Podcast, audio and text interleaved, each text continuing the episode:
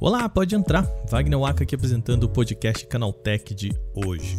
Se você está em uma rede social qualquer, provavelmente viu uma enxurrada de fotos de avatares feitos por arte digital. Acontece que não é o artista real que criou essas imagens. As fotos foram feitas usando um aplicativo chamado Lensa IA, de uma companhia com o nome Prisma Labs. Essa criação acende uma série de questões polêmicas, desde uma foto dessa criada por inteligência artificial, se é ou não considerada arte, até quais são as implicações do uso de dados desse aplicativo. Pois é, eu estou trabalhando em um Porta 101 sobre o tema, tá? Então fiquem tranquilos que vamos falar sobre o que é uma obra de arte na época da IA. No podcast Canaltech de hoje o assunto é só uma introdução. Como que funciona esse aplicativo tão badalado? Quais mecanismos estão por trás dele? E bom, é seguro usar? Começa agora o nosso podcast Canaltech de hoje, o programa que traz tudo o que você precisa saber do universo da tecnologia para começar o seu dia.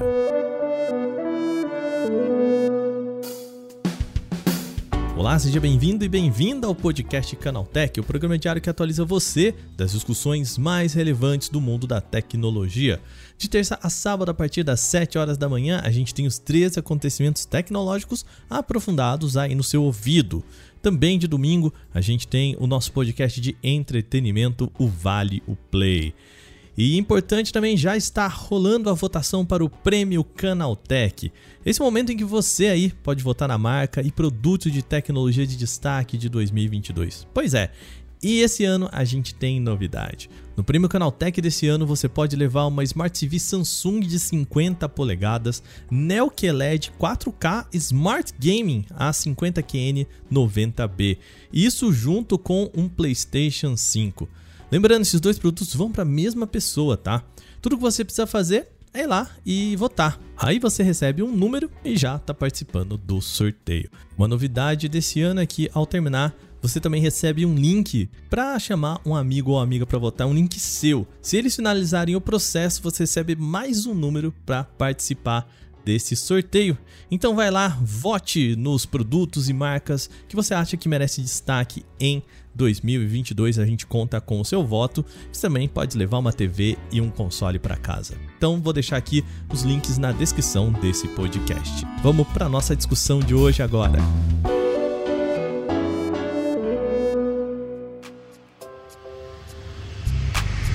Nessa semana, as redes sociais foram inundadas de imagens de rostos de usuário, mas como se fossem obras de arte. Seja uma publicação bem realista ou até com estilo que lembra ali um anime, é possível reconhecer um rosto amigo como se tivesse sido pintado por um artista. O ponto é que estamos falando de uma imagem criada por inteligência artificial, um aplicativo de smartphone chamado Lensa AI.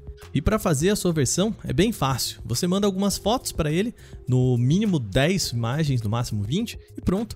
Em 20 minutos você tem várias opções em diferentes estilos. Claro, isso se você pagar, tá? O programa é pago para acesso a versões mais interessantes.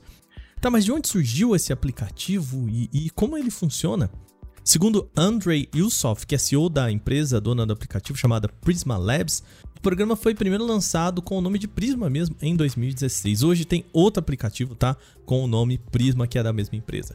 Em um post no site Product Hunt, que reúne códigos de programas, o Uso disse que o Lensa AI funciona como uma mistura de duas tecnologias, o Stable Diffusion e o Dream Booth. Bom, vamos lá que são muitos termos aqui de uma vez só. O Stable Diffusion é a mesma tecnologia usada para criar imagens como o DALL-E. Esse modelo é chamado genericamente de Text to Image, ou seja, em uma tradução literal é o um modelo de texto para imagem. Porque é exatamente isso que ele faz. Pede que você coloque um texto e usando o que foi escrito cria uma imagem relativa a isso. Só que as fotos criadas por esse sistema são bastante genéricas. Isso é, se eu escrever lá, por exemplo, homem andando sem guarda-chuva no meio de um temporal, ele não vai oferecer uma imagem que se pareça comigo andando no meio da chuva. Aliás, provavelmente vai só mostrar um homem branco. Aí que entra outra tecnologia que é o Dream Booth. O que os criadores desse modelo prometem é um refinamento para a tecnologia. Como eu quero uma foto do Waka cavalcando em um urso, por exemplo, enquanto ouve podcasts, ou seja, eu quero algo bem específico, é preciso um gigante refinamento. Com isso a gente chega quase lá, tá? O último passo para sim, sim pegar essas imagens bem legais aí é alimentar a base de dados do Lensa. Aí entra o update das imagens que você coloca lá. Ou seja, para saber quem que é o Aka, como que eu sou, os detalhes do meu rosto, um computador precisa primeiro me identificar no seu banco de dados. E aí eu explico como que ele faz isso. Nós já comentamos aqui algumas vezes sobre um sistema chamado GAN, ou Generative Adversarial Network. De modo simples, é um modelo de criação de imagens nos quais dois servidores trabalham em conjunto. O primeiro cria uma imagem com base no banco de dados dela, e o segundo servidor julga se essa imagem feita pelo primeiro está igual ou não ao padrão de banco de dados, e depois manda a primeira, o primeiro servidor refazer a arte se não estiver perfeito. O que o Lensa AI usa não é o GAN, a gente, eu só expliquei aqui para a gente fazer um contraponto. O Stable Diffusion é meio que um método quase que concorrente ao GAN. Nesse sistema, os pesquisadores pegaram imagens de alta definição, borraram bastante até ficar bem irreconhecível. O termo técnico aqui é um ruído gaussiano, mas é um efeito como se você estivesse vendo tudo meio granulado assim, sabe? Como se você tivesse jogado pedrinhas em cima. Usando essa imagem borrada e também a imagem original, pesquisadores treinaram o modelo para fazer o caminho reverso, ou seja, pegar a imagem toda granulada e conseguir chegar a uma imagem semelhante à original. Isso porque o sistema vai, entre aspas, limpando esse ruído aí, esse granulado, até voltar à imagem original. Assim, ele conseguiu ser treinado para pegar qualquer imagem que tivesse muito borrada e refazer isso também.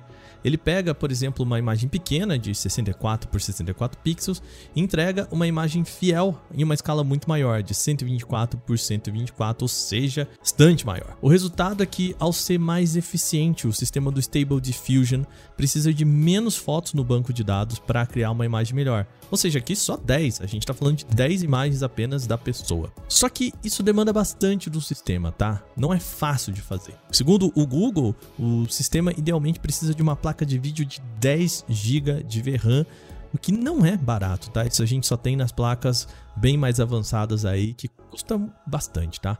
É por isso que o sistema é pago para conseguir imagens com qualidade melhor. Não somente para conseguir levantar uma graninha para o pessoal do Prisma Labs, claro, mas também para pagar o custo operacional. Além disso, outro motivo pelo qual a plataforma precisa de 20 minutos aí para devolver a gama de fotos para o usuário, porque isso também toma tempo para ser feito. Agora vamos ao último ponto. Será que esse aplicativo é seguro?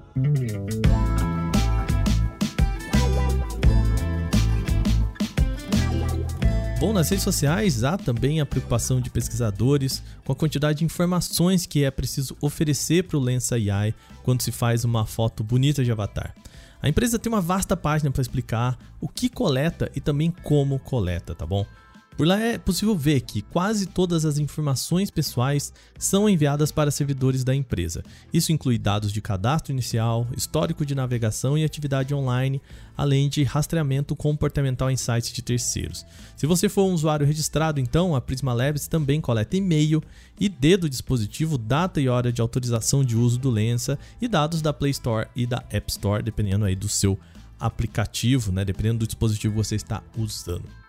Agora, o mais importante é perceber que a empresa pode, isso está no texto dela, abre aspas, compartilhar alguns dados pessoais e outras informações coletadas com parceiros terceiros de publicidade, fecha aspas. E aqui que está o principal uso financeiro, claro, né? Eles ganham dinheiro compartilhando esses dados com publicidade. A ideia é também pegar os seus dados para treinar ainda mais a inteligência artificial da empresa. A gente disse, se você tem um banco de dados maior, você tem imagens feitas de modo mais mais críveis. Ou seja, é importante perceber que ao usar o Lensa AI, você está sim entregando seus dados para o companhia usar em treinamento e também compartilhamento para publicidade. Aí cabe ao usuário pesar se isso é ou não um problema para ele. Lembrando, a gente ainda vai aprofundar outras questões sobre a obra de arte feita por IA lá no nosso Porta 101, só que isso demanda tempo, tá? Eu tô buscando algumas entrevistas, algumas pesquisas, então calma lá, que isso ainda vai dar muito pano pra manga aqui nos nossos podcasts. Agora terminadas as principais notícias de hoje, vamos para o nosso quadro Aconteceu Também.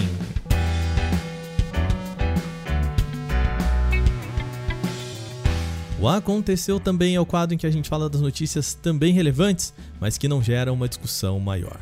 Os primeiros lotes da vacina bivalente contra a Covid-19 devem chegar ao Brasil no começo de dezembro. Isso é o que afirma o Ministério da Saúde em nota enviada ao Canaltech. Estes imunizantes protegem contra duas cepas do coronavírus SARS-CoV-2, incluindo a versão original e a variante Omicron, e são produzidos pela farmacêutica norte-americana Pfizer. Segundo o ministro da Saúde Marcelo Queiroga, os primeiros lotes da vacina bivalente vão reforçar o enfrentamento da pandemia.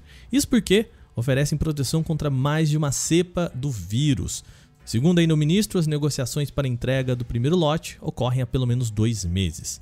No momento, a pasta ainda não detalha em qual dia o lote da vacina ambivalente da Covid-19 será entregue ao Brasil e nem quantas doses serão incluídas nesta primeira remessa. Nos últimos dias, uma imagem curiosa ganhou as redes sociais. É uma foto que mostra algumas bolas da Copa do Mundo conectadas na tomada. Pois é, por mais que pareça sem sentido, na verdade a recarga é relacionada a sensores internos. O sistema faz parte do aparato de tecnologia preparado só para o Mundial e é voltado para o auxílio da equipe de arbitragem. Essa recarga acontece por indução, isso é o que diz a Adidas, responsável pela produção das bolas.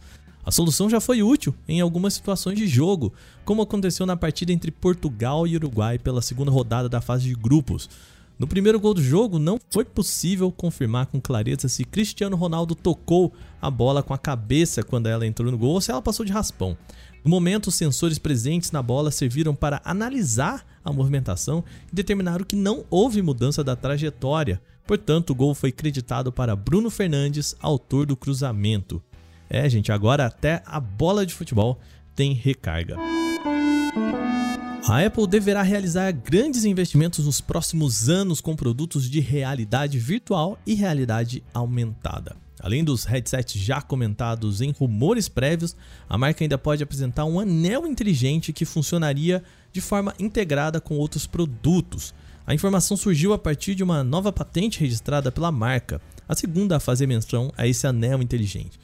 De acordo com o documento, o acessório serviria para detectar a presença de objetos, distância e proximidade para objetos e movimentações.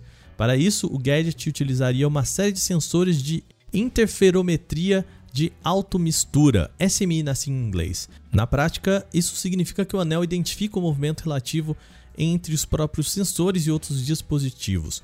Quando as medições de deslocamento estão associadas às medições de tempo, também é possível calcular a velocidade entre o sensor e o objeto. Além disso, o sensor é modulado com o comprimento de onda conhecido. Também torna-se viável fazer estimativas precisas de distância. O anel é usado para colocar ali na mão e fazer como se você estivesse pegando objetos em realidade virtual e aumentada.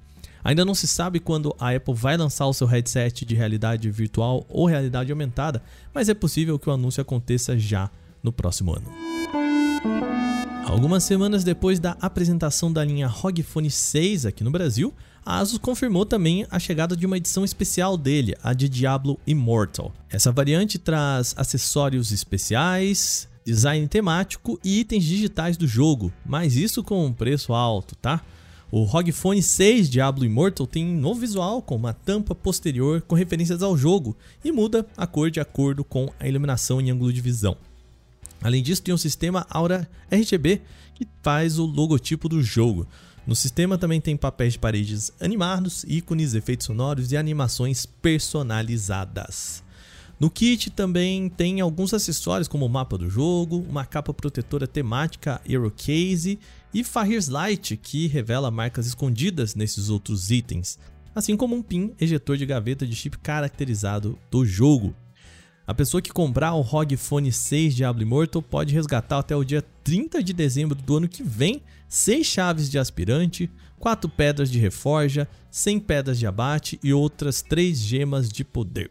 O ROG Phone 6 Diablo Immortal já está disponível no Brasil e o preço oficial é salgado, tá? R$ 11.999.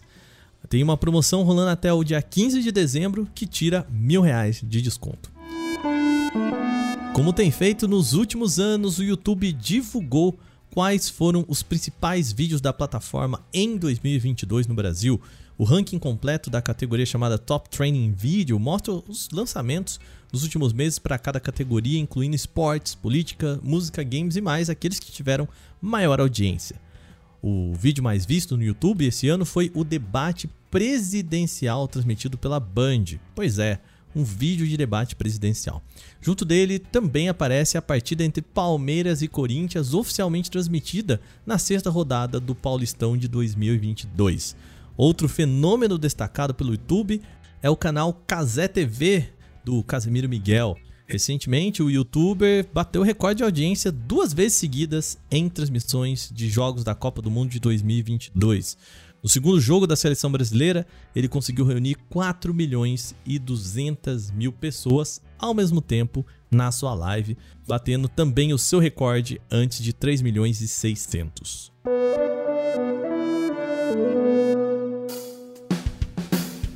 Bom, e com essas notícias, o nosso podcast Canaltech de hoje vai chegando ao fim. Lembre-se de seguir a gente e deixar uma avaliação em seu agregador de podcasts se você utilizar um. É bom lembrar que os dias da publicação do nosso programa são de terça a sábado, sempre com episódio novo logo de manhã, às 7 horas, para acompanhar o seu café. Aproveita também, vai lá, vote no Prêmio Canaltech, que você pode ganhar uma TV e um console nessa. Esse episódio foi roteirizado, apresentado e editado por mim, Wagner Waka, com a coordenação de Patrícia Gnipper. O programa também contou com reportagem de Igor Almenara, Fidel Forato, Vinícius Bosquen e Gustavo de Liminácio. A revisão de áudio é da dupla Gabriel Rime e Mari Capetinga e a trilha sonora é uma criação de Guilherme Zomer. A gente vai ficando por aqui. Amanhã tem mais. Aquele abraço. Tchau, tchau.